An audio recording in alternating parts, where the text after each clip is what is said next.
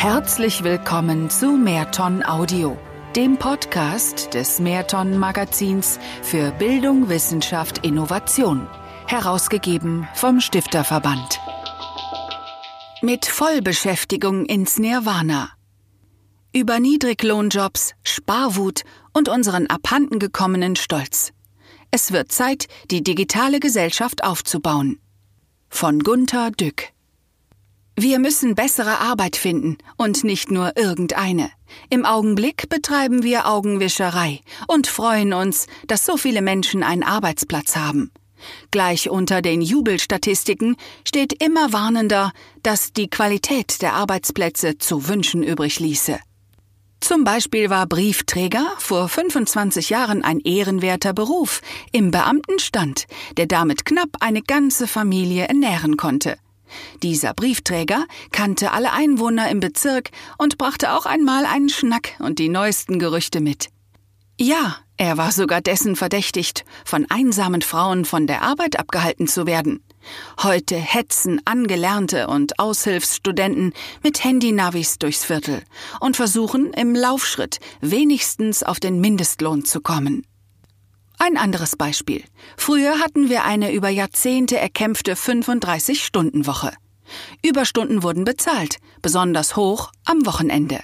Wir bekamen Weihnachts- und Urlaubsgeld und regelmäßige Beförderungen. Unser Arbeitsplatz war sicher, die Rente ja bestimmt auch, sagte man damals. Heute werden Überstunden nicht mehr so konsequent oder gar nicht mehr aufgeschrieben. Eine Stunde lang E-Mails am Sonntag abarbeiten? Ach, geschenkt. Viele, die ich kenne, arbeiten nun 50 bis 60 Stunden pro Woche und nicht 35. Das ist eine Steigerung um 50 Prozent gegenüber damals, sehr verehrte Damen und Herren. Was hat man uns dafür gegeben? Arbeitsplatzunsicherheit? Ja, und das Gerede von der Bitte, zusätzlich zu laufende Extrameile nicht trotz allem bisherigen Druck noch zu. Schneller, Unfähig und damit selbst schuld, wer zu schnell einen Burnout bekommt. Was ist passiert? Das Effizienzstreben hat seit vielleicht 1980 alles schlank organisiert.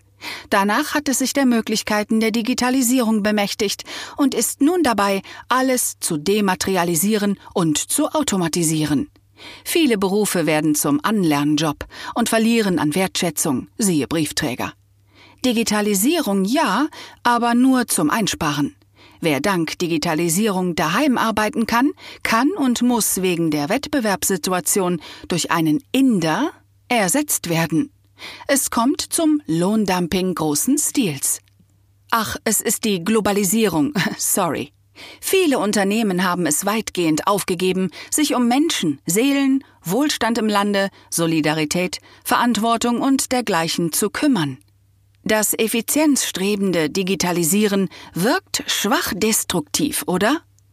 Die konstruktiven Chancen der Digitalisierung werden beim Blick auf das Einsparen verpasst oder eben verschlafen. Zahlenmanagement schaut nur auf das Wachsen und Einsparen und Restrukturieren. Hört das nie auf? Natürlich hört es auf, nämlich dann, wenn Inder genauso teuer sind wie wir hierzulande. Das zufriedene Lächeln der Politiker über die heutige bestimmt von ihnen selbst herbeigeführte Vollbeschäftigung sollte ihnen vergehen. Gleich nach der Wahl hoffentlich. Wie kann ein Mindestlohn-Jahresgehalt von circa 20.000 Euro brutto eine spätere Jahresrente von wohl nötigen 12.000 Euro finanzieren? Wie kann es bloß nur die durchschnittlichen Gesundheitskosten von 4000 Euro pro Jahr decken, die der spätere Rentner ja auch noch kostet? Niedriglohnjobs ernähren nicht einmal eine einzige Person. Nein, sie müssen an vielen Punkten teuer subventioniert werden. Eine solche Vollbeschäftigung können wir uns nicht wünschen. Man sollte einmal die Quote der Menschen pro Arbeitsplätze berechnen, die genug verdienen, um nicht subventioniert zu werden. Diese Quote sinkt unaufhörlich. Man lässt sie ganz ohne Nervosität sinken, weil sie nicht berechnet wird. Vollbeschäftigung wäre, wenn diese Quote auf über 90 Prozent steigen würde. Es geht jetzt darum, nicht nur weiter Tod zu sparen, Anreize zu managen oder Wähler mit Leuchtturmprojekten zu beeindrucken. Es geht nicht darum, die Zahlen politisch stärker zu schönen als die Dieselabgaswerte. Die Qualität der Arbeitsplätze muss viel besser werden. Das geht nur nachhaltig. So nennt man es heute, wenn man dem gesunden Menschenverstand folgt. Bildung verbessern, Infrastrukturen hypermodern halten, wo Bahn, Straßen, Unis etc. schon marode baufällig sind und Internet überall besser verfügbar ist als in Deutschland. Innovationen inhaltlich fördern, nicht einfach überall 20 Prozent draufkleckern und sich an die Brust klopfen. Gesetze fit machen für die neue Zeit. Selbstfahrverkehr. Im Grunde müssen wir endlich ran und die neue digitale Gesellschaft aufbauen. Wir sollten vielleicht auch unseren Stolz messen. Sind wir stolz auf unsere Straßen, Autokonzerne und Politiker? Auf unsere intellektuellen Leitfiguren und Sportler? Auf unsere Umwelt? Es scheint mir, dass wir neben der fragwürdig verstandenen Vollbeschäftigung auch eine Vollverdrossenheit haben. Die zeigt uns die Lage eigentlich besser an.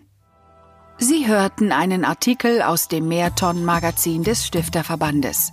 Wenn Sie mehr erfahren wollen, besuchen Sie uns auf www.mehrton-magazin.de.